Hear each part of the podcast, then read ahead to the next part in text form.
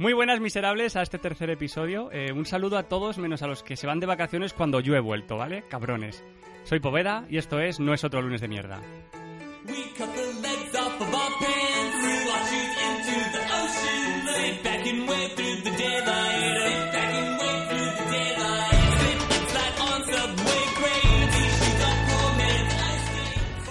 Ansel Adams decía que el componente más importante de una cámara de fotos se oculta detrás de ella. Y cuánta razón. Es por esto que esta semana he querido entrevistar a un tipo que lleva más de seis años dedicándose a captar imágenes. Su nombre es Diego Santamaría y entre otras cosas se dedica a la fotografía especializada en fotografía deportiva, también hace bodas y un montonazo más de cosas. Ha colaborado con diferentes medios como 20 Minutos o Marca. ¿Qué tal, Diego? Buenos, buenos, buenos días, buenas tardes. ¿Qué tal a todos? Yo tampoco me he ido de vacaciones, así que yo estoy. Yo soy de la parte triste de la gente. Bueno, pero te vas a pegar unas vacaciones muy ricas dentro de dos meses, que lo sé todo. Sí, en noviembre ya por fin hacemos nuestro viaje de placer mezclado, porque es placer de pareja y placer de fotografía, que vamos a Nueva York, por fin. Sabes que te ibas a tu novia y que la tienes que hacer caso durante ese viaje, ¿no? Sí, pero también sabe que alguna foto habrá que hacer. Hombre, alguna, alguna harás. Alguna harás. Pues nada, te he traído aquí un poco para, pues para que la gente te conozca y para que nos cuentes un poco pues todo esto relacionado con la fotografía, sobre todo la deportiva y la de bodas, que es, es, parte de la que de la que estás especializado. Y me gustaría saber primero es cómo comenzaste en el mundo de la fotografía. Digamos que mi familia tiene un poco de artística de fondo, pero yo tardé mucho en sacar la vena artística, porque mi padre pinta cuadros en sus ratos libres, o al menos lo, lo hacía. Mi madre también de joven hizo teatro y yo decidí hacer la carrera tan creativa como informática, que es súper artística. Eso es. Entonces sí que tengo fotos de cuando era muy pequeño, que mi tía sí que hace muchas fotos porque viaja mucho, pues agarrándole la reflex y tal, y como es la tontería. Y no sé, llegó un punto pues, con 15 años que empezó ya un poco a interesarme, pero siempre a nivel de, ah, una foto, venga, un poco de diversión pero sí intentaba hacer un poquito de Photoshop y meter alguna cosilla. Photoshop cuando, bueno, cuando Photoshop era la versión que no tenía nada prácticamente. Y ya, pues, pasan los años, uno ya pasa ya la edad del pavo y ya, pues, cuando empiezas a, a estudiar la carrera, pues aprendes a hacer páginas web. Y el pueblo de mi madre es un pueblo muy pequeñito, que tiene 80 habitantes. Entonces le hice la página web, hice un callejero por las calles, lo que ahora sería Google Maps, pero claro, yo no podía hacer una cosa tan compleja. Entonces yo que tenía es en cada calle, había hecho una foto de esa calle, de cómo se veía la carretera en esa calle. Entonces en el mapa pinchabas en un botoncito y salía la foto de la calle. Hice alguna foto más del pueblo en plan para la página web, pero ya eso tirando un poco de blanco y negro y tal. Y a partir de ahí pues fue surgiendo un poco ya el, el tema y eso pues eso pudo, ser en 2003 2004 o sea que se pudo puedes decir que ese fue tu primer trabajo como bueno como fotógrafo amateur en un principio sí de esto que te haces la página web gratis en una página por ahí te la programas tú pues, por aprender de la carrera como se aprendía a hacer páginas web aprovechas a hacer una página para tu pueblo para que la gente pueda un poco ver el pueblo tan pequeño pues que diga ah mira la calle de no sé qué Fíjate que no había Google Maps, pero yo ahí me curré ahí mi, mi Maps. ¿Y esa fue tu primera cámara o fue antes? Mi primera, esa cámara yo creo que fue prestada de mis padres, seguramente. Porque yo creo que cámara primera, mi primera compacta debió ser por ahí, 2004, 2005. Entonces igual coincidió, yo no recuerdo, porque bueno, si era digital sí sería la mía, sí, una de 3 megapíxeles, una oh. Canon de 3 megapíxeles. Claro, sí, yo creo que esa fue mi primera cámara, sí. Que menos no eso que si me la compré con lo que saqué trabajando en verano o alguna cosa así. Hmm. Pero ya me la compré un poco pensando que tenía un poquito de cositas zoom, podías hacer el, cambiar el diafragma, la apertura con la cámara, de un modo rudimentario, podías entrar al menú, cambiar, no sé qué, pero bueno, ya podías jugar un poco. ¿Y actualmente qué cámara tienes? Ahora tengo dos reflex que si es por si es por demás friquismos, pues tengo una 1D X y una 5D Mark III. Casi nada. Y luego pues tengo también una Canon pequeñita que también hace fotos en lo que en fotografía llamamos el negativo digital, que es el formato RAW, aparte de JPGs, un formato un poco más potente, pues tengo otra más pequeñita para cosas más, algún viaje y tal, así para tener mis fotos un poco decentes. Y luego tengo una GoPro para cosas muy extremas ya. Para, pero bueno, eso no cuenta como cámara de fotos. Como has dicho, tú eres informático y actualmente te dedicas pues a las dos profesiones, digamos, ¿no? De, por un lado tienes tu trabajo de informático y por el otro pues eh, estás metido en la fotografía más profesional desde hace un tiempo. ¿Es un mero hobby con ciertas remuneraciones o, o intentas dedicarte a ello full time? ¿O tu sueño es dedicarte a ello full time?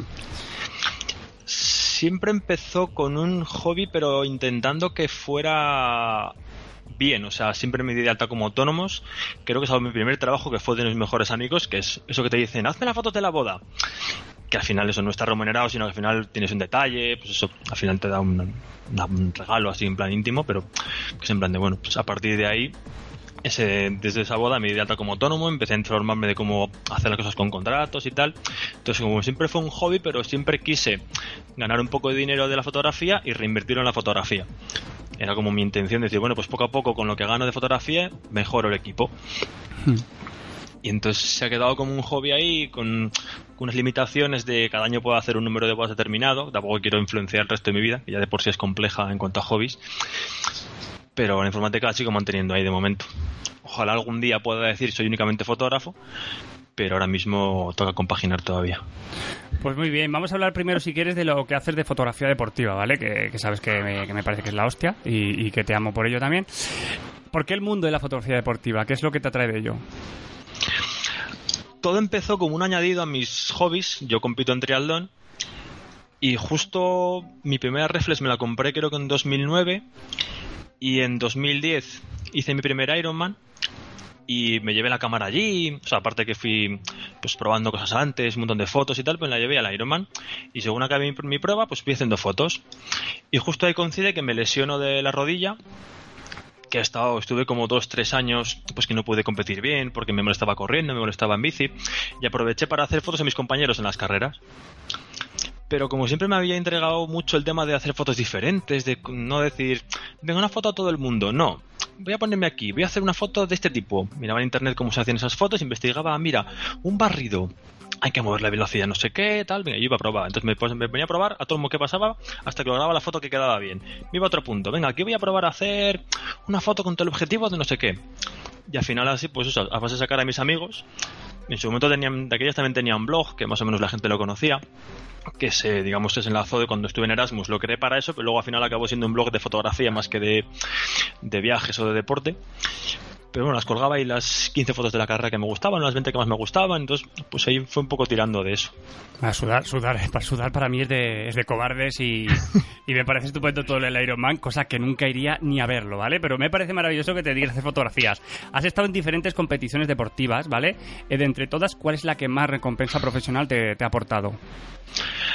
Mm, digamos, a solo ir al Ironman de Lanzarote, que formo parte de la organización, y ya llevo yendo ya 5 o 6 años, y a mí es la prueba que más me gusta porque es las, digamos, el sitio en el que la luz acaba siendo más bonita. Como es una isla tan volcánica, tan oscura, y la gente entre Alonso y con colores muy chillones, muy claros, siempre hay unos contrastes que si el día sale con una luz bonita, la foto es que sale casi solas. Son, es tan espectacular y al final es, también tengo cariño porque es donde más veces me han llamado donde cada vez que voy me cuidan muy bien y me siento muy a gusto y es como bueno pues como mi prueba que más mi prueba favorita. Ahora últimamente es verdad que también he empezado a hacer fotos de, de carreras de ultra trails de, correr durante cuantos días en medio del desierto. Y ahora por ejemplo la prueba de que estaba hace poco bueno estuve en diciembre y ahora este año volveré a Namibia también es una prueba que reconforta mucho ver el, el sitio donde estás el lugar tan o sea, de cuando empezaba a hacer fotos hace años, no me imaginaba que me llamarían para hacer fotos en Namibia. Hmm. Entonces son esas cosas que dices, ostras, poco a poco sí que voy creciendo en fotografía. Y además, es que lo disfrutas viendo esos sitios y aparte de fotografías, viajas a lugares que jamás pensarías que acabarías yendo.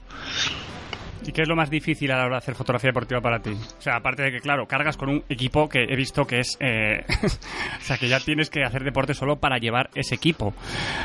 Pero, ¿qué, es, ¿qué es eso? ¿Qué es lo más difícil a la hora de hacer fotografía? ¿O lo que para ti te pareció lo más difícil que ahora lo haces con la chorra? Lo más difícil antes para mí siempre eran las limitaciones del equipo porque empiezas con un aficionado, yo empecé con una 40D de, no sé si de tercera cuarta mano ya, y típico objetivo estándar 1855 que todo el mundo se acaba comprando, mm, para fotos de día está muy bien, pero cuando tienes una prueba que hay poca luz, claro, necesitas una velocidad muy alta porque pasa la gente muy rápido, empiezas a notar ya el, el equipo dices hasta aquí llego. Entonces tienes esa sensación de decir no mejoro, no mejoro, hasta que dices, ah, voy a cambiar este objetivo por otro más luminoso y descubres que que puedes seguir, que la mejora también es como que también es parte del equipo. El equipo no hace al fotógrafo, pero llega a un punto que para según qué reportaje sí se nota bastante.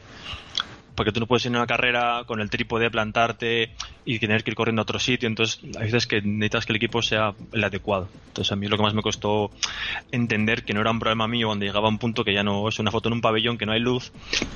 Dices que no salen nítidas, claro, es que están, no llegas a la velocidad mínima para congelar el movimiento con la luz que hay y tu cámara hasta dónde llega. Entonces, bueno, pues ese fue uno de los primeros que yo encontré. ¿Vas con alguna idea de lo que quieres capturar o lo que va surgiendo? O sea, ¿preparas algo de, en tu casa y dices, quiero esto, voy a buscar esto, que voy a intentar conseguir esto? Yo en cada reportaje que hago siempre hay algo que tengo en mente que no he hecho nunca. Digamos que en cada reportaje que hago intento tener un poquito de algo que esté fuera de mi zona de confort. O al menos algo de lo que nunca he hecho y me espero al día de para intentar hacerlo ya puede ser intentar hacer una foto con flashes desde la moto en una carrera para intentar simular como que es más de noche de lo que es o intentar hacer alguna foto en la que pues, alguna foto que no haya visto nunca de un ángulo imposible o subirme a algún sitio alto y ver qué es lo que el día de la carrera encuentro. Entonces siempre eso tenerlo muy preparado sobre todo cuando a una carrera por primera vez intento buscar en internet todas las fotos de esa carrera o todas las fotos de ese sitio de bodas intentar ver qué es lo que todo el mundo hace e intentar ver cómo yo puedo ser diferente a eso entonces siempre intento eso, trabajar un poco, sobre todo en las bodas, y que intento ver cada sitio de la boda, el, banquete, donde vamos a hacer las fotos posadas, hago mis dibujos, intento pensar un poco cómo van a quedar el día de la boda. Entonces intento un poco eso, salirme un poco y pensar bastante. Pues bueno, ya que te metes en bodas, pues si quieres vamos a hablar de ese tema, ya que lo de Namibia ya me lo has contado un poco. Eh, tengo que decirte que, para mí el tema de fotografía de boda me resulta algo muy estresante, me parece algo un trabajo muy agobiante, eh, no solo porque tienes que estar atento a todos los momentos, sino porque los novios somos somos unos pesados, ¿vale? Me, incluyo, ya que estoy fotógrafo. ¿Por qué la fotografía de boda? Surgió, a ver, nunca había estado en ninguna boda y mm, mi trabajo de informática, cambié de empresa, fui a otra y a los tres meses un, compañero de trabajo se casa. Y yo justo tenía reflex hacía unos meses, que no conocía realmente a mis compañeros, o conocía a dos o tres. Y claro, sí que me apetecía, ¿eh? Digo, no está ninguna, ninguna boda. Me apetece, me llevo la cámara, como no conozco a nadie, pues hago fotos por libre. Y empezó así, y en la boda pues tenían un fotógrafo, alguien que se encargaba de las fotos, y resultó que las fotos que hice les gustaron. Y dijeron, tus fotos me han gustado, joder, muchísimas gracias y tal. Y al, a los meses, uno de mis mejores amigos se casa y me dice, oye, hazme las fotos de la boda. Y yo insistí, no he hecho más que una boda de aficionados, o sea, no, nunca he hecho una foto como principal, o sea, yo estaba por ahí escondido, no, no sé si voy a ser capaz. Y al final, como estaban todos mis amigos, nos ayudamos entre todos. De hecho, me hace gracia porque tengo fotos de los preparativos de las poses que hicimos con ellos, en el que estaban cinco amigos míos, como si fueran cinco asistentes, uno dibujándome en el suelo el típico juego de tirar la piedra y saltar como escalones, y ellos preparándose con burbujas detrás. Era como, como fue muy fácil y también pues de esa boda pues más o menos la gente empezó a decirme que les gustaba lo que hacía que le había, había quedado fotos muy diferentes y yo realmente disfruté mucho haciendo esas fotos, porque me parecía que la relación con la fotografía deportiva era, era total, era esto ocurre en este momento, a esta velocidad, hay que congelarlo y no va a ocurrir nunca más. Es congelar el movimiento ahora mismo, es captar este momento. Entonces vi una relación que a mí me gustó y a partir de ahí pues fui un poco leyendo, investigando, formándome y vi que también incluso personalmente reconforta más las bodas el deporte ahora, cualquier prueba deportiva, lo que busca la gente es su foto de esa prueba. Da igual que sea mejor o peor, solamente quieren ver su foto. En cambio, en las bodas hay una relación con los novios mucho más estrecha. Si algo no les gusta, te lo dicen. Entonces, de ahí es donde vas aprendiendo de tu fotografía. Y si algo les gusta, te dicen, esta foto me gusta. también tú sabes que, vale, esto les ha gustado y voy a ver dónde no he, dónde he fallado para seguir aprendiendo. Entonces me parece que hay como más recorrido de autosuperación o de seguir, de seguir aprendiendo en las bodas.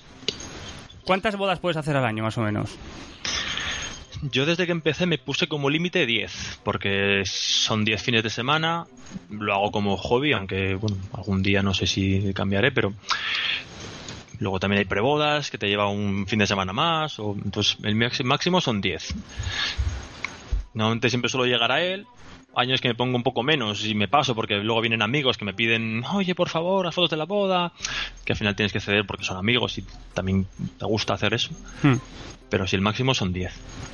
¿Y cómo conseguiste hacerte un hueco en el mercado? ¿Realmente van por el boca a boca, como tú dices? Sí, a, raíz de hacer un el par de bodas que hice, pues me di una, de alta una típica página web de fotógrafos de bodas y ahí pues puse las fotos que tuve y ahí poco a poco la gente fue contactándome, algunos por el boca a boca. Luego hay casos, por ejemplo, este año he tenido de un grupo de amigos de Madrid, pues creo que he hecho la foto de tres de sus amigos. que ha sido gracioso ir a una boda, ver a unos invitados, ir a los meses siguiente a otra con los mismos invitados y al siguiente con los mismos. Era como ha sido gracioso. Es decir, ahí sí, que he visto mucho el boca a boca de, uno a otro y de otro. Pero si normalmente al año tengo dos o tres que vienen de internet, de la página web de esta típica de bodas de contactos, hmm. y las otras suelen ser de gente que me conoce de, o del trialdón o de bodas que le, han recomendado. Entonces, más, ahora mismo es más boca a boca que internet. ¿Y has estado en alguna boda que has pensado, qué coño hago aquí? Eh, no digas la mía que te reviento. Tampoco hace falta que me digas cuál, ¿vale? Pero lo has pensado. Has dicho, hostia, esta boda me está matando, va a ser eterno. Mm, no como tal porque las disfruto, pero hay veces que me da pena cuando ya estás ya conoces un poco las bodas y cómo funcionan, te da pena ver cómo van cómo, cómo digamos cómo fluye la boda. Ves que hay fallos que incluso no solo es parte de los novios, sino que el salón no lo ha organizado bien o que la iglesia no tiene un control y te da pena por los novios, porque al final ya has creado un cierto lazo con ellos te da un poco pena ver que pues que el banquete se alarga tres o cuatro horas, que los platos salen lentos, que la música no se oye, que el sitio del baile es un sitio muy feo y sabes que las fotos van a quedar feas cuando es un momento muy especial. Entonces esas cosas son las que más me molestan. Luego al final, bueno, las bodas son las bodas, llega un punto que la gente pues disfruta demasiado y tú sigues trabajando, entonces bueno, es un poco complejo. Pero no, en general yo me lo paso bien en las bodas. ¿Crees que el, siguiendo con el tema, ¿crees que el intrusismo en este tipo de fotografía puede evaluar lo que viene a ser el trabajo de los profesionales? Pues ya sabes, cámaras de móvil que hacen fotos ahora de puta madre. Y el tío, el tío del novio por medio haciendo fotos con el jodido móvil. Todo ese tipo de cosas. Yo creo que en las bodas no. En deporte sí ha pasado mucho. En deporte me han llegado a veces a, mm, a pedir hacer fotos de una prueba, decirles el presupuesto y decirme que, imposible. Y pues, ser un presupuesto o irrisorio. Y decirte que tal persona te las va a hacer con el móvil y es como, bueno, pues que vaya y las haga. En cambio, en bodas no. En bodas la gente sigue teniendo mucho miedo a fallar en una carrera, en cualquier carrera, pues si no te pillo aquí, te pillo más adelante, o si no te pillo en meta y da igual. Pero en boda tú no puedes fallar la foto de los anillos, no puedes fallar la foto del momento en que la novia ve a su padre o le da un beso, o sea, ahí no puedes fallar. Y si la iglesia tiene poca luz, mm, ¿cómo lo haces? O sea, ahí la gente, pues sí, tal la típica persona que se pone en medio con el iPad y dices, bueno, es que no vas a sacar nada. O sea, si no hay luz y te estás moviendo, la foto va a salir borrosa, por mucho que te quieras poner en medio. Además, a mí muchas veces que me gusta incluso hacer el juego de mucha gente haciendo la foto con el móvil, porque es un poco ya el momento en que estamos ahora, de todo el mundo tiene móviles, todo el mundo se usa para todo. Pero yo en bodas no he notado intrusismo en ese sentido. Hay intrusismo de la gente, pues, pues eso, que no se adapta como autónomos, que se, se oferta ofreciendo precios que es, que es imposible para un profesional ofrecerlos. Pero al final yo creo que los novios el día de su boda no... Casi nadie mira el presupuesto más allá de un mínimo.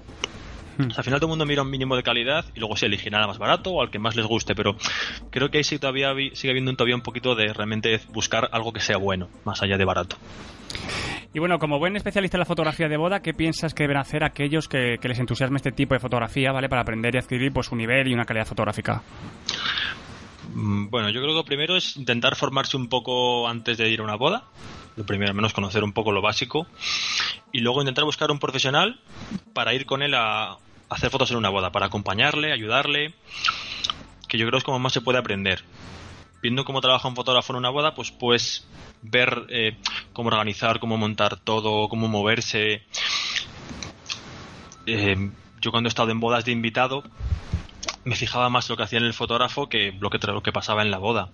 Y eh, realmente ves cómo trabaja el fotógrafo y te haces una idea muy clara de cómo va a quedar la foto y luego la ves y es, más o menos como pensabas. Entonces, a base de ver un poco cómo trabajan otros, ves cómo se trabaja en una boda, cómo pasar desapercibido en una boda, que es muy importante, que estás siempre por medio y tampoco puedes estar realmente en medio, hay que estar como un poco intentando no pasar desapercibido. Y la verdad es que yo creo que es la manera más adecuada, tener una, mínima formación para no andar preguntando al fotógrafo, sino que es aprovechar ese momento para trabajar con él, preguntarle alguna duda, pero intentar aprovechar ese momento que es una boda para probar todas las combinaciones posibles de eh, preparativos, ceremonias, localizaciones. ¿Tú el día que te cases, sabes ya quién te va a hacer las fotos? No. ¿No lo sabes? No. Digo, a lo mejor ya tienes claro quién quieres que te haga las fotos. Porque tú no Mm, puedes. A ver, hay, no puedes. mucha- hay gente que me gusta, hay gente a la que sigo. Tampoco sé lo que pueden costar, porque son muchos de ellos son gente que ha ganado premios. Hay gente que no gana premios. Yo realmente los premios no es una cosa que me fije, porque yo, por ejemplo, no participo en ningún concurso, ni en ninguna página de concursos de bodas, nunca mando fotos. No es algo que me preocupe. Yo más veo, pues, veo los trabajos y veo si un fotógrafo me gusta o no me gusta.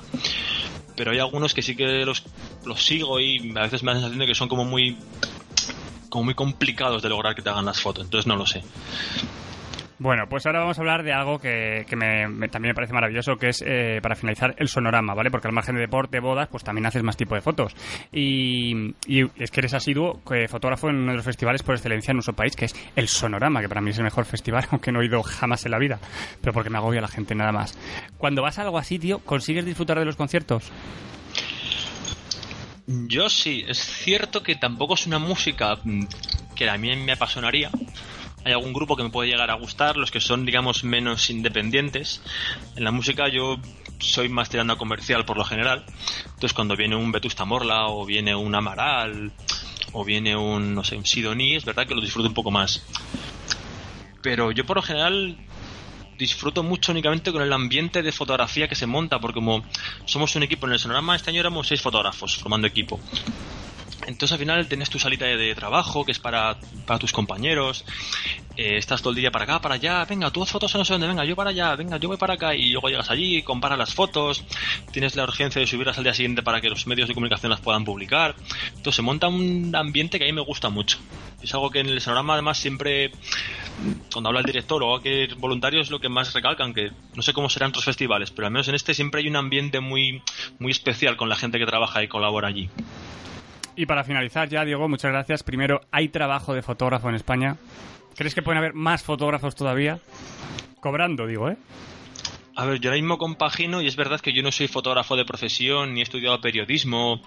Yo tengo compañeros que han estudiado la carrera de periodismo, fotografía y demás y trabajan como fotógrafos. Es verdad que tienen que moverse muchísimo, continuamente están haciendo reportaje en Santander, en Valencia, en donde sea. Entonces, es verdad que hay que moverse mucho y no hay mucho trabajo, pero si alguien quiere, digamos, yo creo que es posible. Yo de momento compagino también en parte porque no me atrevo a dar ese salto de intentar buscar que mi único trabajo sea la fotografía. Me parece muy arriesgado ahora mismo, viendo que mis compañeros están todo el tiempo moviéndose y también llegará un punto que en mi casa habrá que formar familia y el tener un trabajo de estar continuamente Mm. fuera de casa, mm, no sé si lo llevaríamos bien.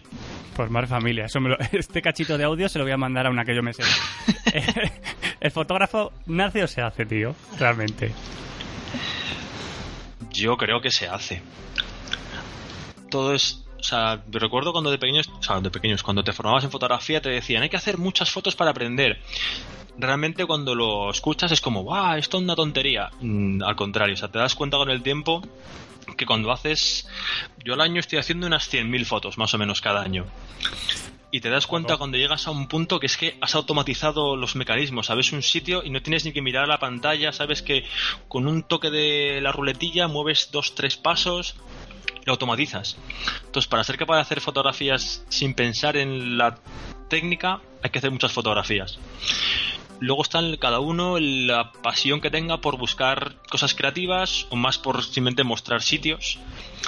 Pero a base de mirar, mirar y mirar fotografías, yo creo que uno puede aprender al menos lo que es una visión artística. Luego podrá ser capaz de llevarla a cabo o ser más, más creativo, ¿no? Pero al menos intentar buscar esa, no sé, ese punto diferente de la fotografía. Yo creo que uno se hace a eso.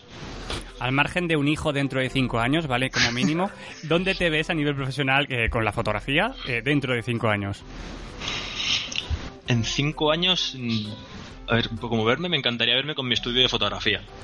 Estaría muy bien, porque además es algo que, que es algo de lo que no suelo hacer mucho, que es más fotografía de retrato, más fotografía pausada, con una iluminación pensada y, y con la tranquilidad de poder hacerla bien.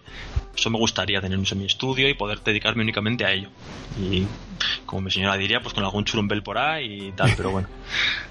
Pero el perro ya lo tenéis. Sí, el perro. Perro sí. y niño, esto, va- esto funciona así, te lo digo por experiencia. ¿Has pensado en exponer alguna vez? Mm, no, ahora con el sonorama sí que hicimos una exposición con fotos y algunas fotos eran de las mías también, que se eligieron, como fue el 20 aniversario. Pero no, realmente como no hago una foto en ese sentido buscando la exposición, es que es verdad que tuve una idea hace muchos años, cuando empezó con aquello del pueblo, de la página web del pueblo de mi madre, hice una cosa que llamé pueblos abandonados, que yo buscaba fotografías de pueblos totalmente vacíos. Y entonces tuve unas cuantas que las ponía en mi página y bueno, pues no las veía nadie. Y luego con el tiempo también busqué algo diferente que era un contraste que eran desiertos urbanos, que eran fotos de ciudades como los puntos más poblados sin ninguna persona. Y eso lo hice, no sé si empecé a hacerlo como hace 8 o 9 años o 7 años. Y hace poco vi que un fotógrafo hizo una exposición de eso, por ejemplo, hace unos meses yo nunca lo he pensado en, de hacer en ese sentido. He pensado porque eran cosas de fotografía que me gustaba, buscar esa, esa, esa sensación llamativa de la calle Preciados vacía o, o la calle Alcalá vacía. Pero no, nunca lo he pensado en ese sentido. No es algo que tampoco me. me sentiría raro estando allí en la puerta cuando la gente entrase a la exposición en plan de hola, soy el fotógrafo. No sé, nunca, nunca ha sido de esas, esas situaciones de exponerme al público. De hecho, no, cuando hay que hacer fotos y hay que salir, no me gusta salir en las fotos soy más de detrás. Mm, qué bien suena eso. detrás de la cámara. Ah, vale. Pues nada, digo que muchas gracias por participar en este podcast. ¿Dónde te podemos encontrar? ¿O cómo podemos localizarte? ¿O tu web, tu Twitter, tu Grinder, tu Badu? Danos, danos. No, Grinder de momento no, todavía. Mi página es santafotografía.es.com, Facebook también, Twitter también, no sé si en alguna es con mayúscula, minúscula, pero vamos, Santa Fotografía en Instagram también. Por ahí estaré. Pues muy bien, pues muchas gracias. A ti por contar conmigo para este podcast. Pues nada, pues ya despedirme y deciros que me podéis encontrar en eh, Twitter no lunes mierda, ¿vale? Arroba no lunes mierda, o también en, pues eh, lo que el correo electrónico de no es otro lunes de mierda, arroba gmail.com. Y, y bueno, pues hasta, hasta el próximo programica, bonicos. Así que nada, Diego, muchas gracias. Y a ti, un saludo a todos. Hasta luego, Carmen.